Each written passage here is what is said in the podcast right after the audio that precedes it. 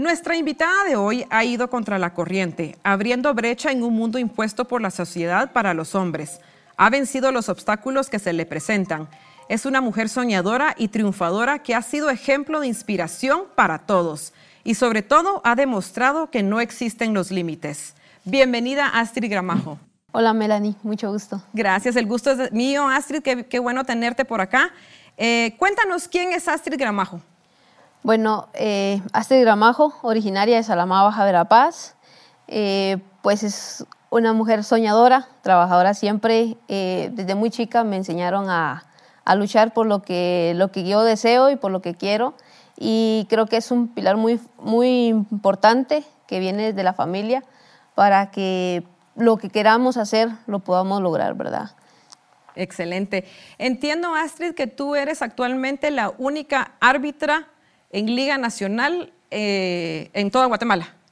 Sí, como árbitra ah, soy la única y tengo dos acompañantes que serían asistentes, que se sería, está dividido por árbitros y asistentes. Leyendo un poquito sobre tu vida, fuiste jugadora de, de, fútbol previo a ser árbitra.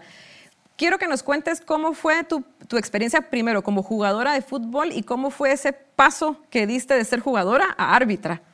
Sí, eh, la verdad es que nunca tuve la oportunidad de jugar fútbol profesional, siempre jugué fútbol amateur y siempre era como yo veía en la televisión los estadios, en aquel entonces era el Mateo Flores, eh, yo decía qué bonito ese estadio, yo quisiera, o sea, yo quisiera como ir a jugar ahí y no se me dio la oportunidad por mil razones, o sea, por motivos que desconozco al final, o sea, creo que son oportunidades que de repente no llegan o uno no las busca, entonces esa es la, el por qué yo no juego fútbol profesional y se me hace la invitación de ser parte del grupo que ahora aún cuenta Salamá, que es la delegación 9, de eh, árbitros federados. Entonces, el profesor que en ese entonces era el coordinador me dijo, yo te veo como capacidades para ser árbitro. Con muchas pilas para... Exacto, él me dijo, yo te veo con capacidad de ser árbitro y yo le digo así, ¿cómo así? Entonces, yo le digo, no, yo te veo y yo no me puedo equivocar.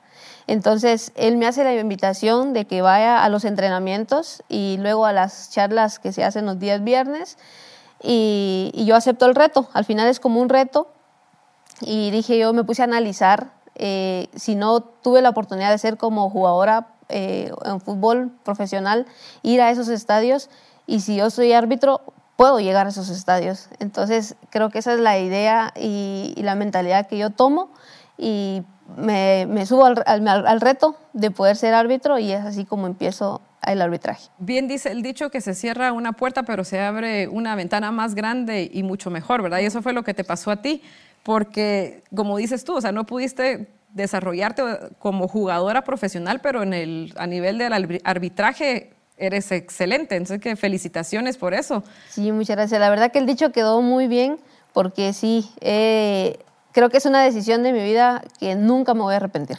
Ay, qué bueno, qué bueno. Y hoy estamos tan de arbitraje que hasta vestidas iguales venimos sacando la, la blusa roja, no la tarjeta roja, sino la blusa roja. venimos identificadas. Eh, Astrid, una cosa que tal vez muchos no entendemos, los que somos un poquito ignorantes eh, en el aspecto del fútbol, eh, uno piensa que el árbitro o la árbitra sale solo así, pero no, no entendemos que previo a su participación en un partido de fútbol, ellos, ustedes se preparan de igual manera que un futbolista físicamente. ¿Cómo es ese proceso, tanto académico como físico, para llegar a ser árbitra? Eh, al inicio se saca un curso, como una matemáticas, o sea, como cualquier curso de, un colegio. Eh, más o menos se hace en un año, eh, dependiendo de los procesos. Puede ser de, de siete, ocho meses a un año el curso. Usted estudia técnico, físico Ahí le enseñan desde cómo mostrar una tarjeta. Eh, hay un libro de reglas que cuenta 17 reglas de fútbol y también le enseñan a, interpretarlo, porque solo de leerlo, o sea, hay que interpretarlo, ¿verdad? Entonces, ese es el proceso de cómo enseñarlo. Ya con usted el título, eh, ya tiene como el permiso para poder arbitrar a nivel de federación. Eh, y lo físico, pues que eso es de diario. O sea, entrenamos de lunes a jueves físico y el viernes, que sería un físico técnico, de ahí eh, trabajamos banderolas para los asistentes y silbato y tarjetas para los árbitros. Pero eso es de todas las semanas. ¿Y físico lo hace pesas, cardio, todo lo que conlleva una, un entrenamiento, me imagino que igual que los jugadores. Sí, es una planificación muy amplia porque se tienen que trabajar tanto las cargas eh, físicas, por ejemplo, si tenemos eh, participación sábado o domingo, el lunes empieza nuestra semana como de lo físico, el lunes hacemos como descargar o bajar cargas, le llamamos nosotros, mm. que bajar cargas no quiere decir quedarnos durmiendo, sino que hacemos un trabajo diferente, menos carrera, eh, menos intensidad, pero sí un poco como trabajar el core, ahí también entra el gimnasio, y al martes y jueves, que son los días más fuertes de intensidad física, entonces ahí sí le metemos muchísima más carga, eh, reacción a la velocidad, eh, reacción a la fuerza. Entonces al final creo que nuestros PFs están eh, preparados para tenernos esa planificación acorde a, a, cada uno, porque no tiene una planificación para toda, la, toda Guatemala, pero sí siempre hay detalles que como individual para poderlos trabajar. Eso le iba a preguntar si tenían un entrenador eh, asignado a ustedes o, solo les dan su planificación y ustedes lo tienen que desarrollar. No, sí contamos con un PF eh, en todas las delegaciones. PF es preparador físico. Preparador físico. y tenemos eh, los encargados que hay un PF nacional, que él es el que hace, trabaja todos los planes para todos en general. Y ahí específicamente en las mujeres y, las que estamos ahí tratando de sobresalir y ir eh, abriendo las puertas, sí nos llevan como un control más estricto para podernos apoyar en nuestras debilidades, porque al final sí nos ven correr, pero de repente tenemos deficiencia en, en técnica de carrera, o que pisamos así, o que, o sea, muchos detalles. Sí, cabal, eso lo iba a decir, qué detallitos los que tiene que ir viendo, no es solo de salir a correr, correr al campo y ya, sino es un proceso, ¿verdad? Exacto. Pues felicitaciones. Gracias. Eh, hablando un poquito de que ya fue nombrada árbitra en Liga Nacional, yo quiero que nos cuentes cómo fue tu primera experiencia en un partido de Liga Nacional, si fue con hombres, si fue partido de mujeres, ¿cómo fue? Eh, fue un partido de hombres, eh, fue un clásico, Guastatoya Sanarate. Eh, la, cancha, una cancha muy bonita, pero sobre todo te llevaba un equipo de trabajo, eh, excelentes árbitros, pero sobre todo excelentes personas. En cualquier momento, desde antes, durante y después del partido, estuvieron con la mano extendida y diciéndonos, acá está mi apoyo y estamos para apoyarte. Entonces creo que es muy importante eh, la base que uno pueda llevar para un debut en Liga Nacional y las personas que están con nosotros que siempre nos, nos están apoyando. ¿Y sentiste nervios cuando llegaste? oh, sí, desde que recibí la noticia, yo recibí la noticia, el partido fue un domingo, yo recibí la noticia un día jueves eh, por la noche, después de nuestra reunión de, de Primera Liga Nacional, entonces yo recibo la noticia que iba a debutar. No sabía dónde, porque solo fue así como que vas a debutar, prepara, empiézate a preparar psicológicamente y así. Y luego el día viernes, que son los días que caen los nombramientos a nuestros correos electrónicos, yo ya veo qué partido llevo, quiénes son mis compañeros y todo eso. Entonces, y quién era mi asesor. O sea, todo eso tiene mucho que ver. Em, yo sé que estando ya en el campo tú recibes el apoyo de, de, los jugadores, de los entrenadores, de tus asistentes y etcétera. Pero hay un punto específico que yo quiero tocar ahora que es la afición. Mientras yo te investigaba un poquito, pude leer en una parte que, que hubo en un juego o en un partido, no sé cuál es el término correcto, juego o partido. ¿Los dos? Los dos. Los dos son valederos. que la afición te gritaba, regresate a tu casa, anda a hacer tortillas, anda a barrer, anda a trapear.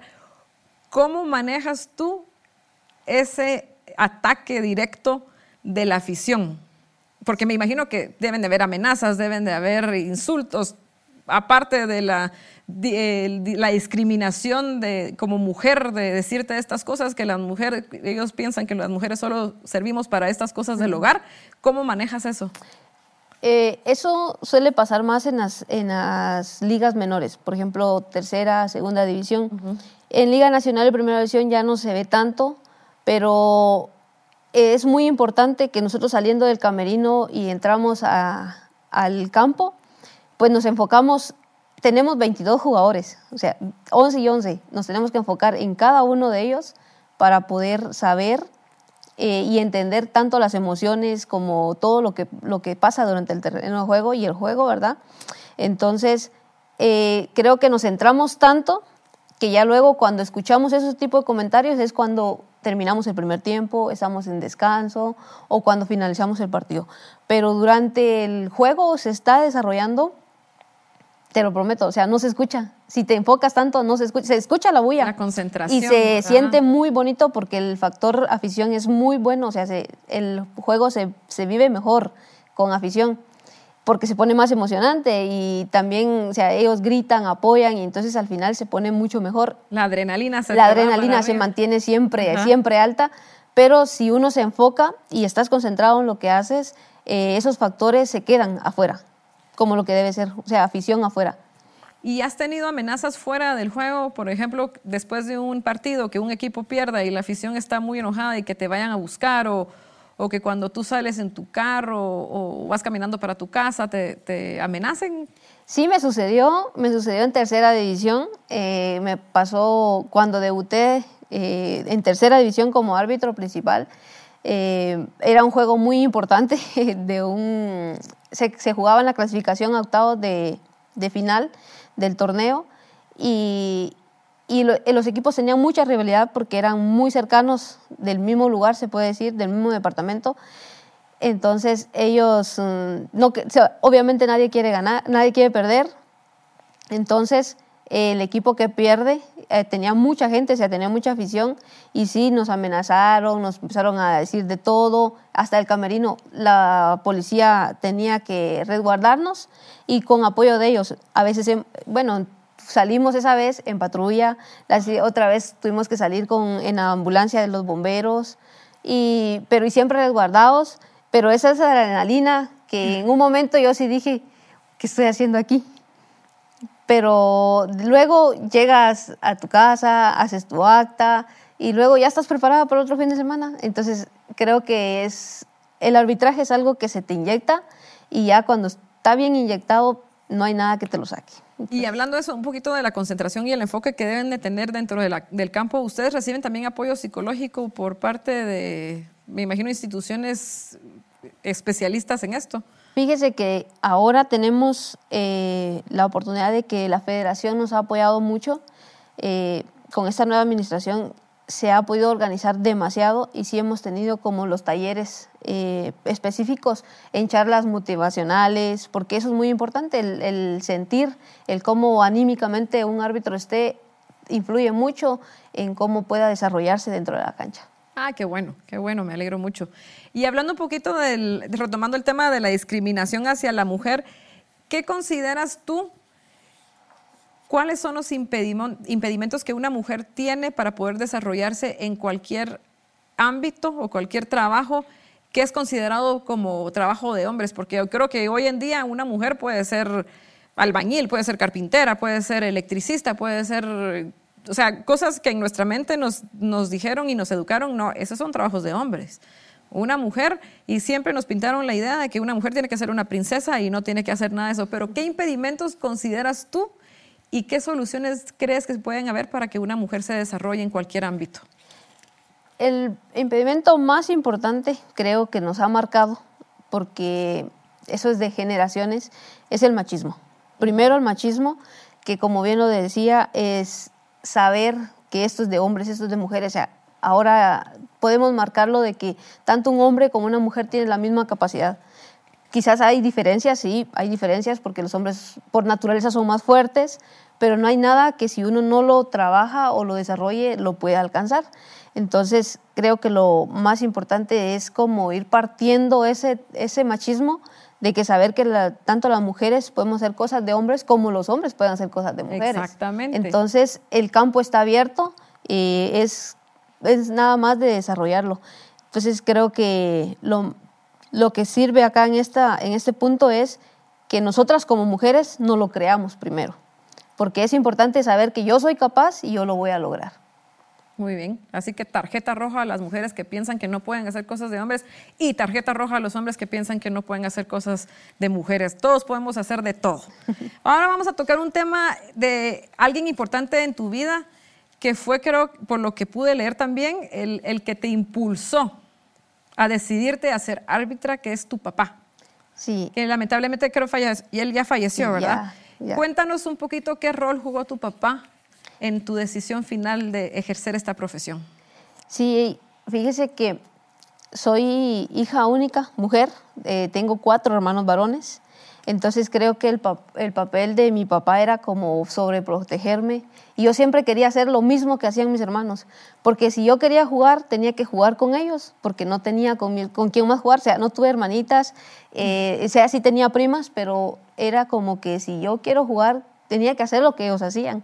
Y ellos nunca me dijeron, no podés, no lo hagas, sino que ellos me metían a su juego y yo tenía que hacer, y a veces mi papá era como que no jueguen así con ella. Eh, no van a Ajá. entonces era como eso, y cuando yo decidí eh, meterme al arbitraje, yo no dije nada en mi casa, yo empecé a ir a entrenar, empecé a prepararme, cuando de repente dije, bueno, voy a, hacer, voy a prepararme para ser árbitro, estoy preparándome para ser árbitro, y a mi papá así como que, ¿y por qué decidió eso? ¿Por qué quiere ser árbitro? Pero nunca, nunca él me dijo, no lo haga. Él solo me decía así como, ¿por qué? Pero ese su por qué era como, no lo haga. O sea, no me gusta. Pero él nunca me dijo, no, no lo, no lo va a lograr o nunca, no lo, no, o sea, él nunca me dijo, me cortó los, las alas. Solo era como, ¿por qué? O sea, él se preguntaba el por qué. Y entonces yo le decía, pues me llama la atención. O sea, yo siempre quise jugar fútbol y él sí me apoyaba a jugar fútbol él me compraba mis zapatos, o sea, él me, o sea, él me apoyaba mucho. Entonces yo le digo, pero si es lo mismo que estar jugando fútbol. No, no, y él sí tenía esa mentalidad así como que es para los hombres. Él sí tenía como, o sea, nunca me hasta la fecha muchas personas piensan que eso es para los hombres. Él nunca me lo dijo, no, es que eso es para hombres, nunca me lo dijo, pero era como yo sentía que él decía, no, hombre, si eso es, o sea, eso no es para usted.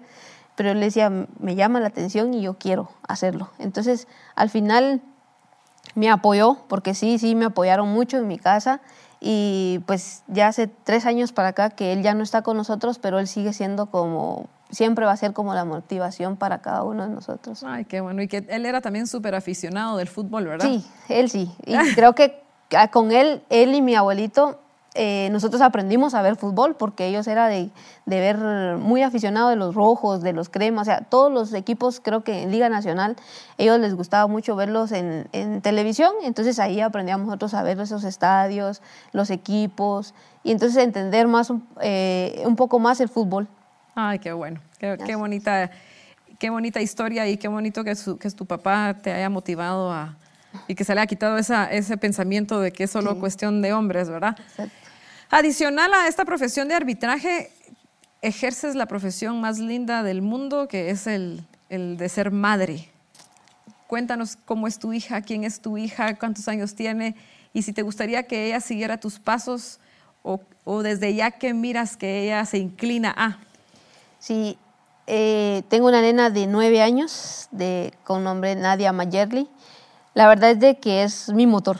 Mi motor, ella es puedo nombrarla de, mil formas. Es mi, mi preparadora física, oh. ella es mi, mi, asesora personal, ella hasta me regaña porque no hiciste esto, que porque no haces el otro, y porque ella escucha mis pláticas eh, cuando yo me eh, conecto a reuniones actualmente.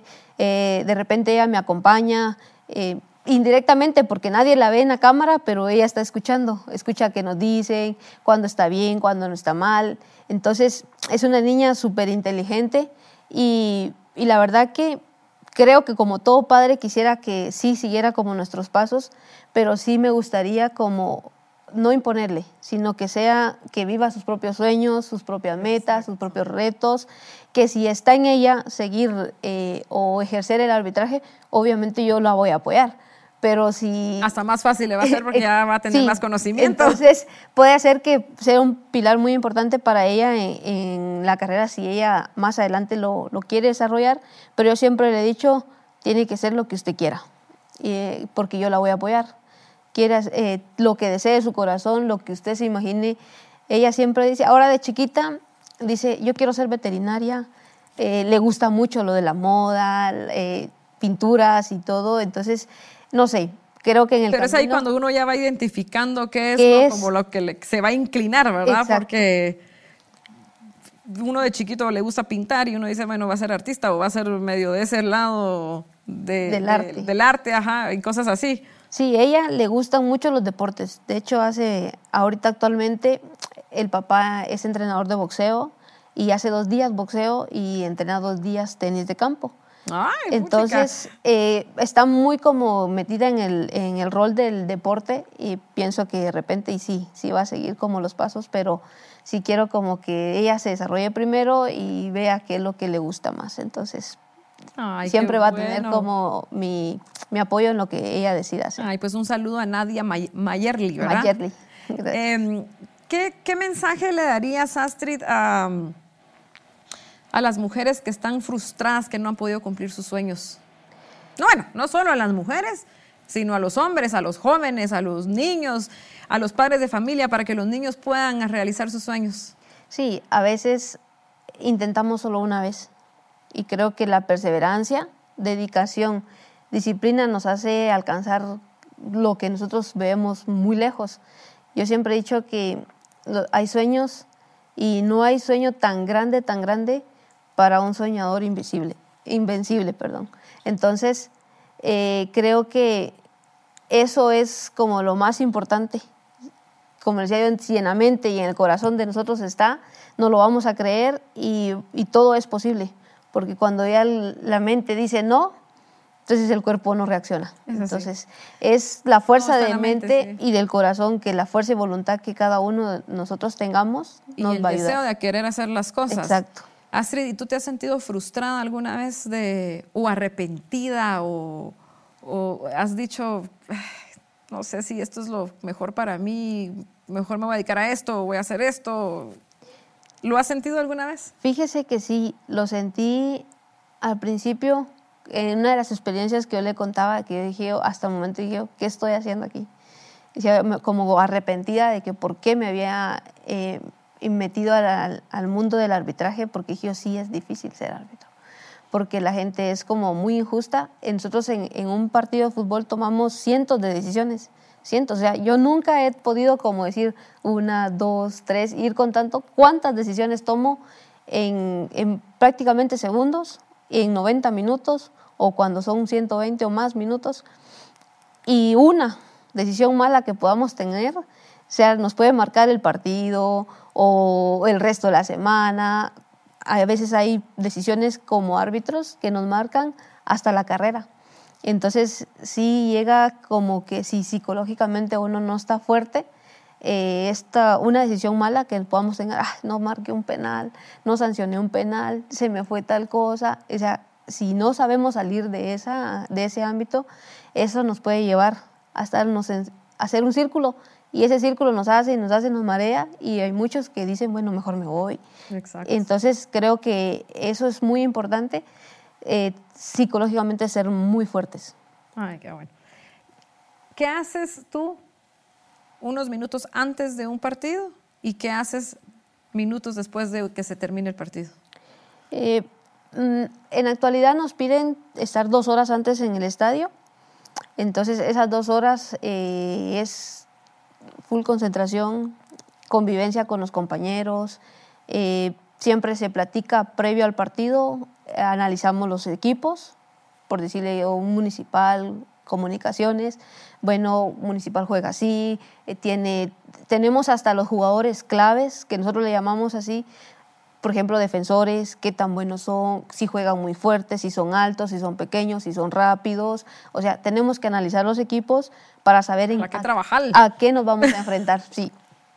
Entonces tenemos como que identificar cada jugador, qué jugador es como muy fuerte para hacer entradas, qué jugador le gusta jugar como por el aire, eh, cómo juegan los equipos, si se hacen al balón parado, si juegan por las bandas, si salen jugando desde atrás. O sea, es un análisis completo que eso lo hacemos eh, desde que recibimos el nombramiento hasta el día del juego. Entonces, esas dos horas nos sirve para administrativamente chequear que los jugadores eh, sean los que aparezcan en lista, eh, cómo salen los equipos, quiénes salen de titulares, quiénes están de suplentes, quiénes son los directores técnicos, eh, todo eso.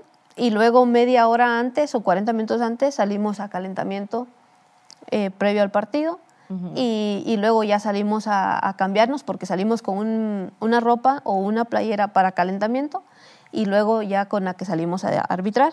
Entonces, esos son prácticamente ahí dos horas y, luego pues los que somos creyentes siempre eh, o cada uno en su, en su religión, pues siempre nos, nos acompañamos a una oración y, pues salimos a arbitrar. ¿Y después que se termina el partido? Luego del partido, pues siempre agradecemos a, Dios, eh, cada uno con su creencia, por la oportunidad de tenernos y dejarnos salir sin lesión o algo por el estilo, porque siempre estamos eh, dispuestos a esto, ¿verdad? Entonces, eso y luego eh, ya viene nuestra charla que nos la retroalimentación. Sí, la retroalimentación del juego, qué estuvo bien o qué podemos mejorar. Nuestras áreas de mejora se nos hacen ver y para nosotros poderlas trabajar. Y luego pues ya disfrutamos si es de noche una cena o si es eh, mediodía pues un almuerzo con los ah, compañeros. Qué bueno. Y en el medio tiempo, ¿qué hacen? ¿Qué, ¿Qué es lo que regularmente aprovechan para usar los el sanitarios toman agua, comen algo, que es, esa es mi curiosidad, se lo hago, eso es fuera de, de, lo que yo tenía preparado, pero eso es porque soy, porque soy chutería. no, no, oye, pena. Este, pues salimos, eh, damos siempre un par de minutos para como respirar, que el cuerpo regrese a la calma porque la adrenalina se, se eleva. Entonces, en esos 15 minutos es para que descansemos eh, unos 3, 5 minutos. Si hay que ajustar algo, porque siempre hay cosas que ajustar, eh, ya sea de los asistentes a mi persona o de mi persona hacia los asistentes o del cuarto árbitro. Cuando es muy, muy necesario, el asesor también nos hace saber algo y cuando no, pues disfrutamos, cuando sabemos que todo va bien y nos sentimos eh, justos eh, y tranquilos en el camerino, pues siempre sale alguna broma, molestamos, pero es un ambiente súper súper bonito porque se disfruta el momento. Ah, qué bueno. gracias por, por quitarme la, la curiosidad. Eh, Astrid, ¿cómo manejas tú tu tiempo siendo mamá y siendo árbitro? ¿Cómo, ¿Cómo divides tu tiempo para hacer todo? O sea, me imagino que tu nena va a la escuela, al colegio, eh, y cómo tú vas a entrenar en las mañanas, o cómo es tu, un día en tu vida. Un día. eh, sí, los entrenamientos eh, normalmente los hago por las mañanas. Eh, aprovecho como la madrugada para que en ese momento la nena pueda seguir durmiendo. Entonces yo hago mi entrenamiento de cinco y media a 6 de la mañana en adelante Normalmente es una hora, hora y media de entreno.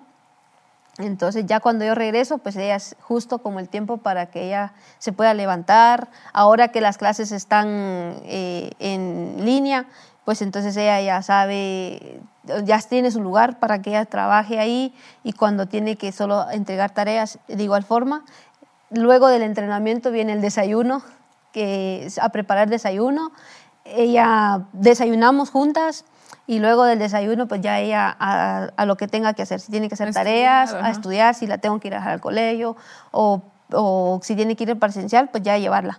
Devuelvo eh, a la casa, pues ya hacer el resto de oficio normal, o sea, limpiar, ordenar, eh, si hay que preparar almuerzo, que ya cuando sea hora de almuerzo, ya viene como que el, el descanso, el, se puede decir físicamente para mí, cuando hago secciones dobles, que en la tarde sería como gimnasio, ya lo hago tipo 5 o 6 de la tarde, cuando ya la nena está como, ella vuelve de sus entrenamientos, pero creo que es una organización de tiempo, es una organización de tiempo y combinar lo que debo hacer con, como mamá y lo que debo hacer como en el arbitraje. Ah, la hasta me cansé de todo lo que haces en un día.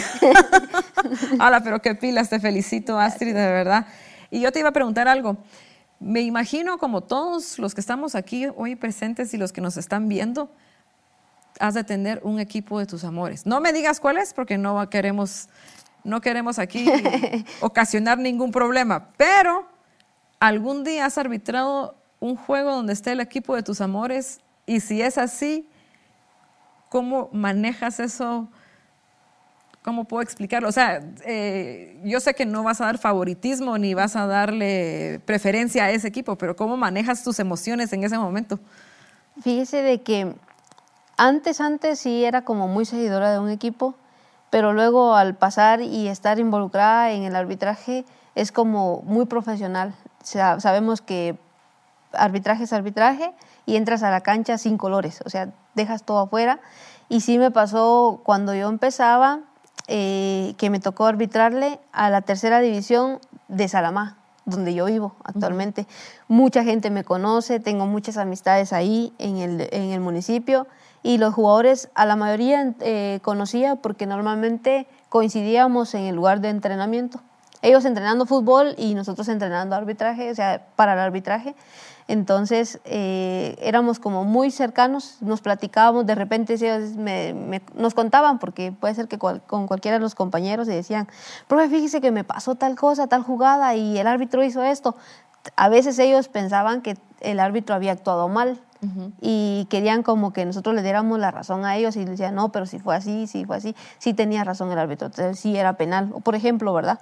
Eh, entonces llega el momento que, que me tocó que dirigir un juego importante en tercera división, que era Salamacubulco, que es un clásico, por decirlo allá, de las Verapaces. Pero sí era una emoción enorme porque el estadio está lleno de gente conocida. Eh, cualquiera que me hablaba, me hablaba por mi nombre. Eh, y es como, al final, muchos nervios, muchos nervios porque decía, uno no quiere como equivocarse porque está en su pueblo, o sea, está en su, en su tierra. Y, y, cualquier cosa que pase, por buena o por mala, o sea, siempre la van a recordar. Entonces, sí es como fundamental el prepararse para lo que se va a enfrentar. Ah, así es que yo me imagino que, por ejemplo, pierde el equipo que es tu, el de donde tú vives, por ejemplo, y es tu favorito y tú estás arbitrando, yo siento que hasta después vas a la tienda y el de la tienda no te quiere atender de lo enojado. Cosas así me imagino que pueden llegar a pasar. Sí, seguro. Hay gente que tal vez podemos pensar que es como muy cerrada de la mente, o sea, no podemos abrir nuestra mente y decir, bueno, si fue un error, eh, pues bueno, somos seres humanos, o sea, en cualquier momento nos podemos equivocar pero sí es como, ay, no sancionaste esto, o que de repente le mire a alguien por ahí la tienda, o que vas al súper, en la gasolinera, o en un campo y dices, ah, ¿te acordás que no sancionaste tal cosa? O sea, sí es importante como el saber manejar esas emociones. Sí, porque siempre van a salir personas que saben más que uno, aunque uno sea experto en el tema. Exacto. Y eso hay que saberlo manejar también, ¿verdad? Porque uno tampoco se va a poner a pelear con las personas en en la calle a discutirles algo porque fue tu decisión y no tenés por qué darle explicaciones de nada. Sí, hay, es, hay un punto donde las personas todavía no logran como comprender y nosotros tenemos un segundo para decidir. En la televisión hay, lo podemos ver, de repente vemos videos y digo, ¿qué piensas de, de esta acción? Y la veo una vez, dos veces, tres veces, y como hasta la quinta vez yo digo, ah, sí es penal pero el árbitro solo tenía una sola vez, o sea, no tenía repetición. Y, la gente a veces eso no lo comprende de que o, sancionas o no sancionas. O sea, uno ve una acción y dice, sí, es penal, penal. Y si de repente, ay, no creo. Y después ya viéndola, ay, sí era penal. Pero dice uno, fue mi decisión. no te puedes echar para atrás. Ya no podemos, al menos que sea algo muy grave y que tengamos como la evidencia de que, de que estamos actuando mal, podemos cambiar nuestra decisión, pero en un segundo nosotros podemos decir sí o no. Entonces, es como comprender que al final es, es un término de segundo para, para decidir. Astrid, ¿y cómo te sientes que por primera vez en la historia, este año en, el, en la Copa del Mundo, de fútbol, es Copa del Mundo, ¿verdad? Sí, Copa del Mundo de fútbol, van a haber árbitras. Muy emocionada, la verdad de que es un proyecto que viene de hace muchos años, eh, creo que trayendo la igualdad de género, sobre todo, entonces viendo sobre todo el desempeño de cada una de ellas. Tengo la oportunidad de conocer a Karen Díaz, que es de México, es una asistente. Eh, ella ha estado así, de muy cerca conmigo, platicando, es una super persona, eh, muy humilde y ella donde, donde lo ve a uno le platica y ahora verla en un listado que va a estar en, un mundial es, un, o sea, es muy emocionante y saber de que eso solo es un parteaguas, porque sabemos que detrás de ellas podemos ir muchas si no lo, si no lo proponemos. ¿Y cuál es tu sueño? Ya estás en Liga Nacional, ¿cuál es tu paso a seguir? Eh, nacional o internamente en Guatemala, pues estoy en Liga Nacional, es un gran paso, sí, pero creo que la mentalidad no solo mía, sino que de, muchas personas, porque esto es unión de muchas fuerzas, eh, es poder lograr eh, estar en una lista de, de, algún mundial menor, porque siempre se tiene que empezar por algún mundial menor para poder llegar a un mundial mayor. Pero, o sea, un mundial es un mundial. Sí, quisiera, o sea, de 20, o sea, de la mayor de lo que siempre va a ser una, un mundial. Ese es, ese es el, como el, el, propósito, luchar para estar ahí. ¿Y una árbitra de fútbol puede ser árbitra de futsala, por ejemplo? ¿O es diferente? El... La preparación es diferente. Las reglas cambian eh, mucho, cambian mucho. Entonces ahora, anteriormente estaba que los de fútbol playa y fútbol sala estaban como unidos porque son muy similares las reglas, pero los de fútbol 11 sí estamos como aparte, porque sí la preparación es muy diferente. Ah, bueno. Y tenía una duda. Eh,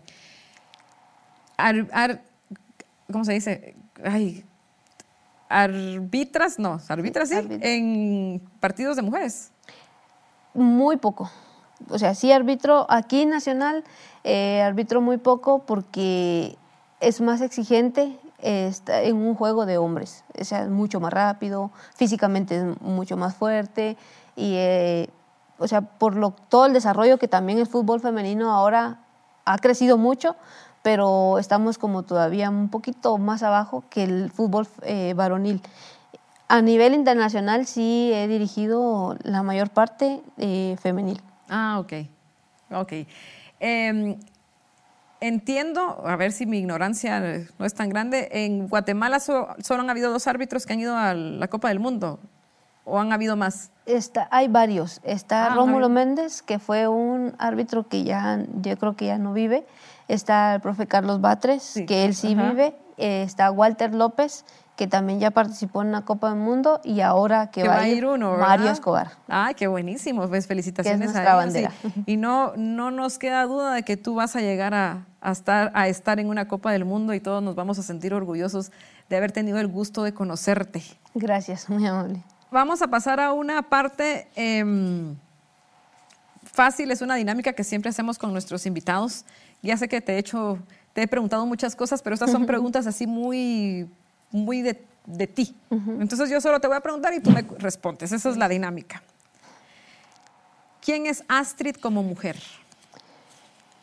Bueno, eh, siempre me he preguntado como que soy afuera de una cancha, que soy fuera del arbitraje y creo que me he caracterizado por ser una mujer muy...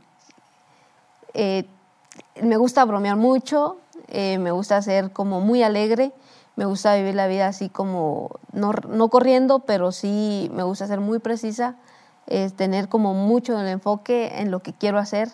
Entonces, eh, la verdad es de que me gusta mucho compartir con mi, con mi familia porque es lo que tenemos, es lo que tenemos y siempre he dicho, ya el día que no los tenemos, pues no me puedo arrepentir.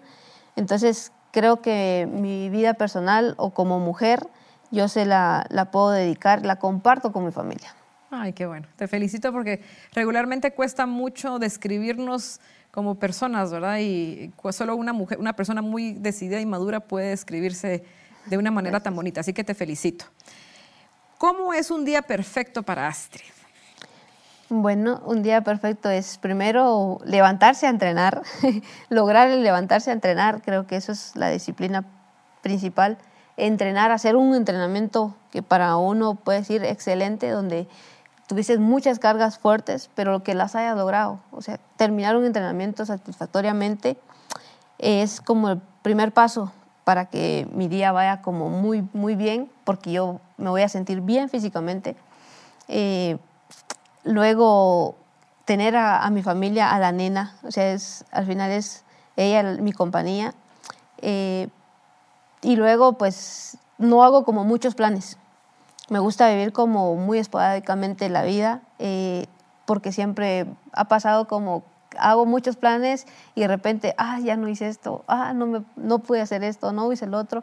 Entonces sí me gusta como empezar a vivir día a día, aprovechar cada segundo haciendo siempre cosas positivas. Muy bien. ¿Y cuál es el recuerdo más lindo que tienes? ¿Del arbitraje? De tu vida, de lo, que tú quieras. Bueno, es un...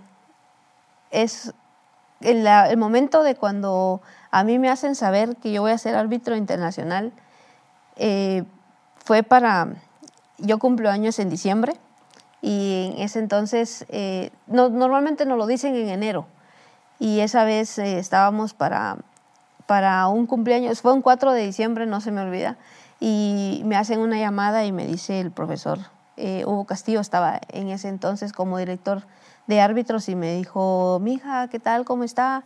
Y yo, sí, bien, profe, mucho gusto. Y, y, luego me dice, mañana está de cumpleaños, ¿verdad? Sí, profe, que no sé qué. Ah, yo la llamaba solo para saludarla.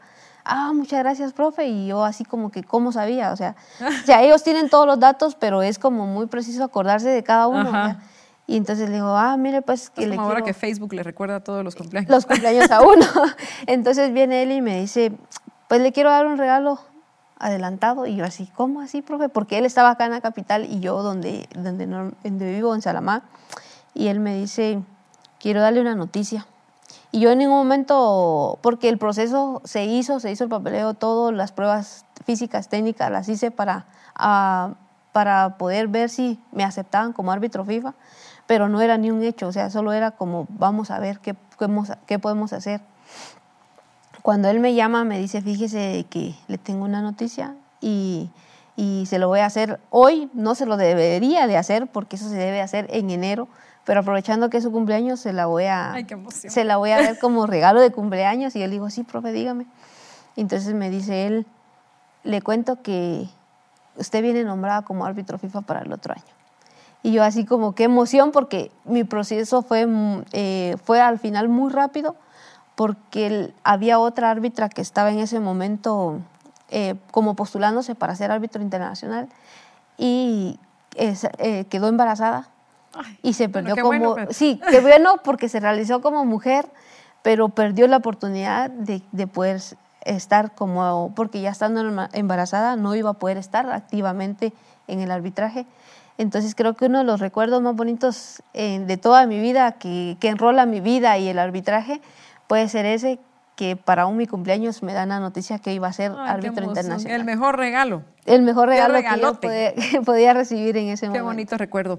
Astrid, ¿cómo enfrentas a las personas negativas que se te presentan en la vida? Eh, creo que es mucha astucia. Es de tener mucha astucia y siempre, creo que las personas siempre quieren tener razón. Entonces, si, si uno no le contradice y se le dice, va, está bien. O sea, no peleas y, y, ya no te pueden decir nada, porque luego dice uno los deja como en su lugar y sin pelear. O sea, no vas a ofender a nadie, no le va a faltar respeto a nadie, pero creo que es como mucha astucia y, y, eso depende de cómo la personalidad de cada uno y creo que el arbitraje le enseña mucho a uno ir como adelante, adelante, saliendo, siempre buscando caminos.